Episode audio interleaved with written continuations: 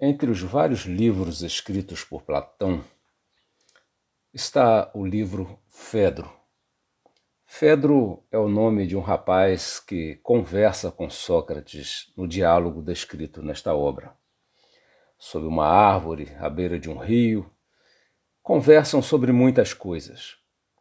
E em meio a esses diálogos e a esses discursos que o livro contém, Sócrates levanta uma questão como era de seu costume levantar questões.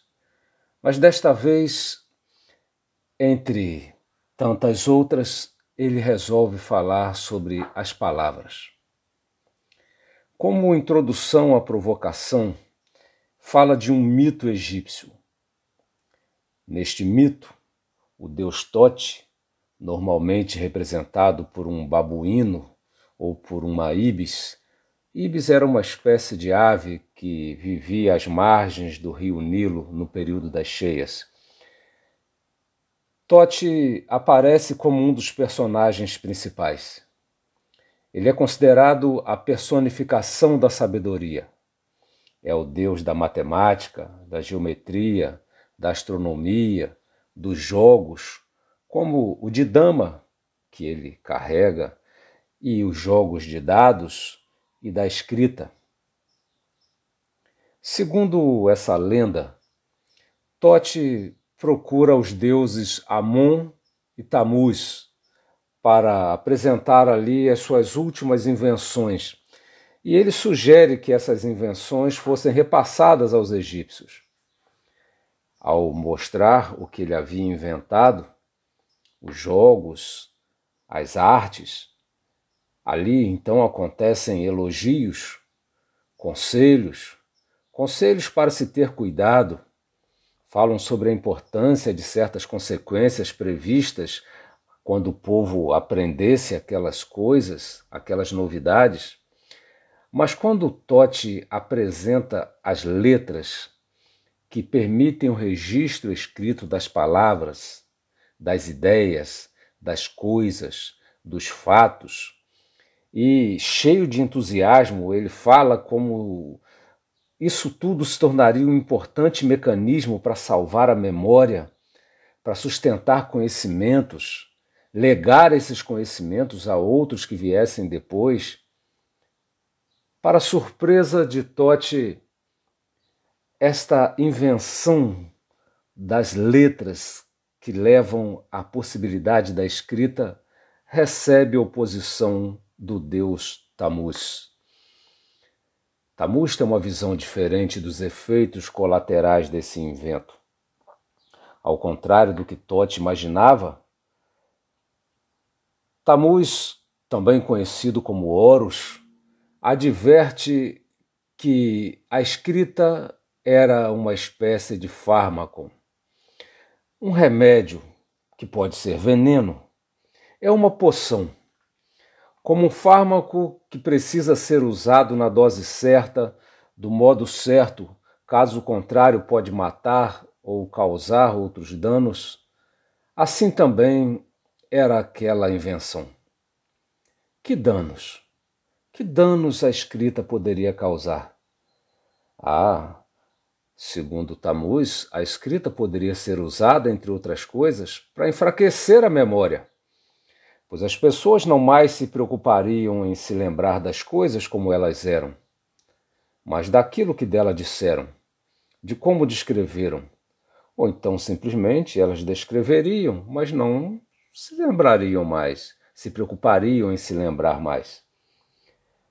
Tamuz estava prevenindo Tote de como as narrativas haveriam de fixar perspectivas deturpadas e as pessoas não sentiriam necessidade de buscar os fatos. Ficariam conferindo os escritos por outros escritos.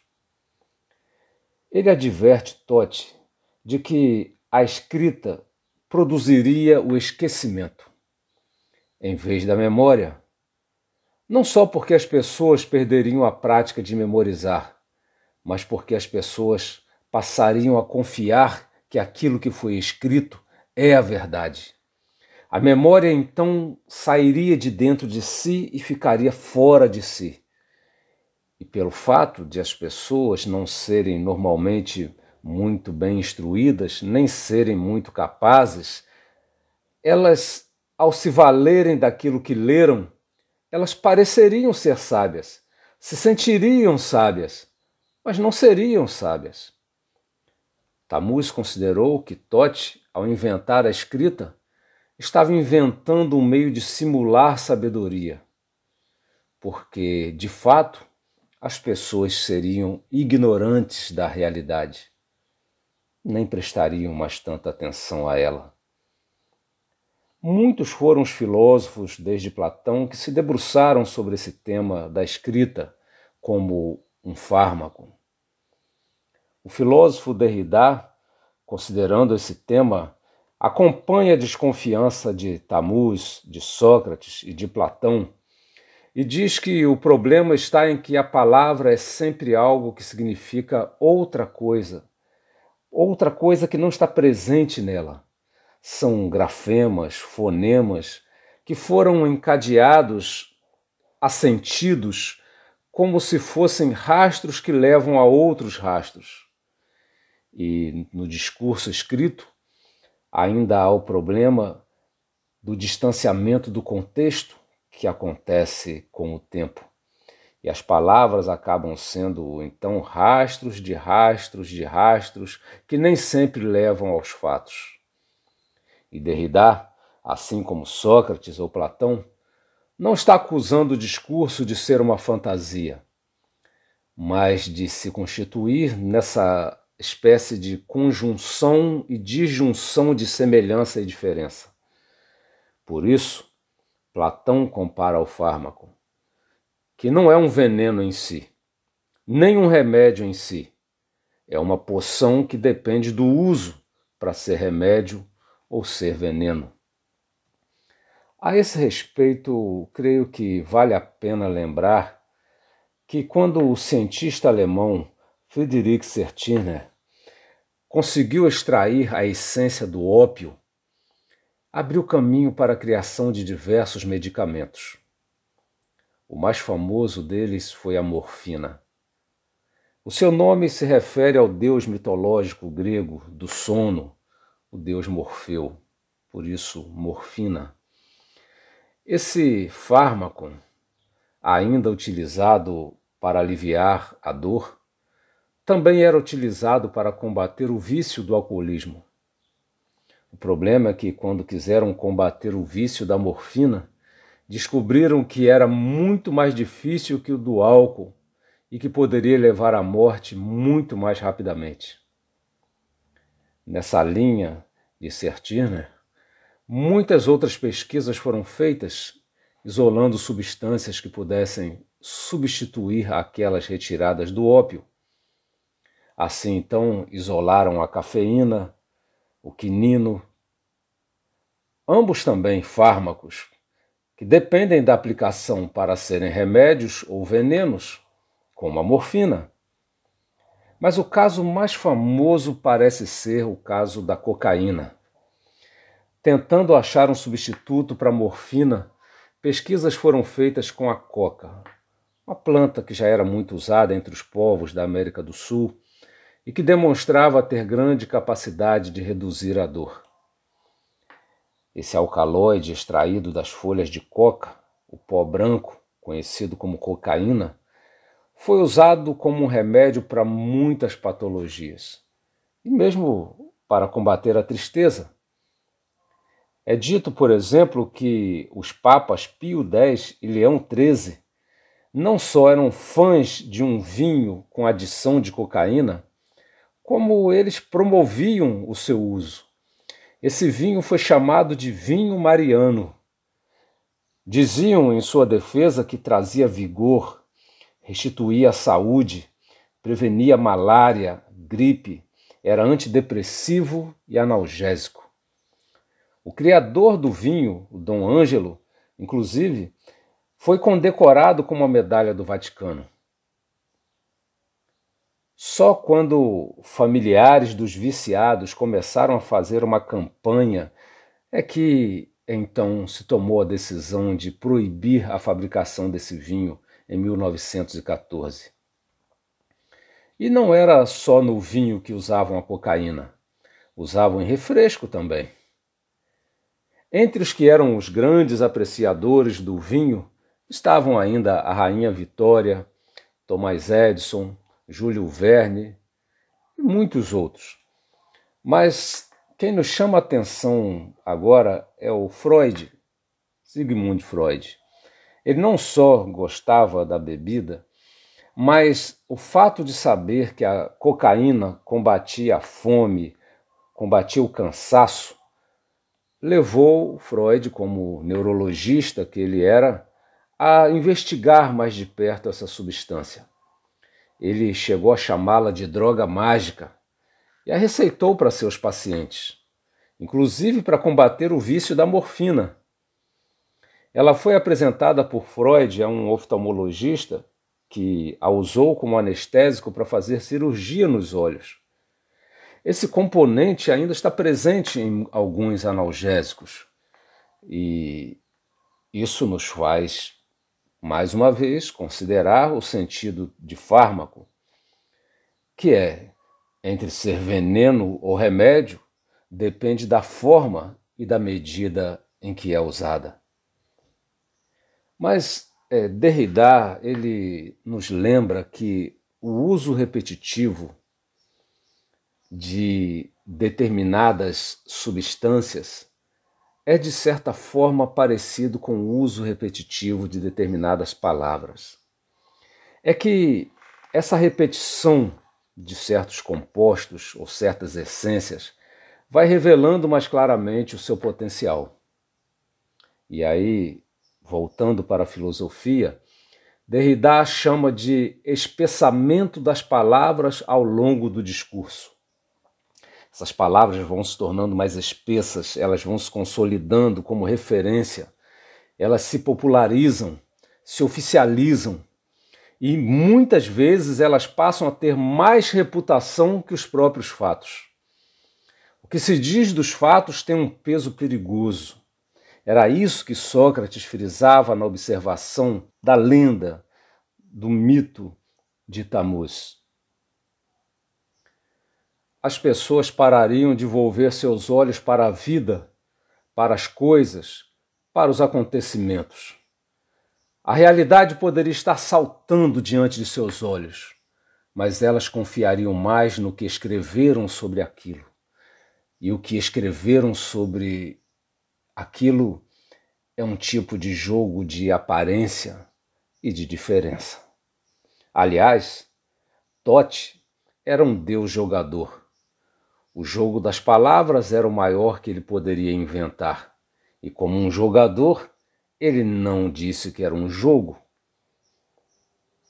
Assistir ao jogo da vida com esse novo elemento era algo excitante para quem gostava de inventar, de desenvolver astúcias.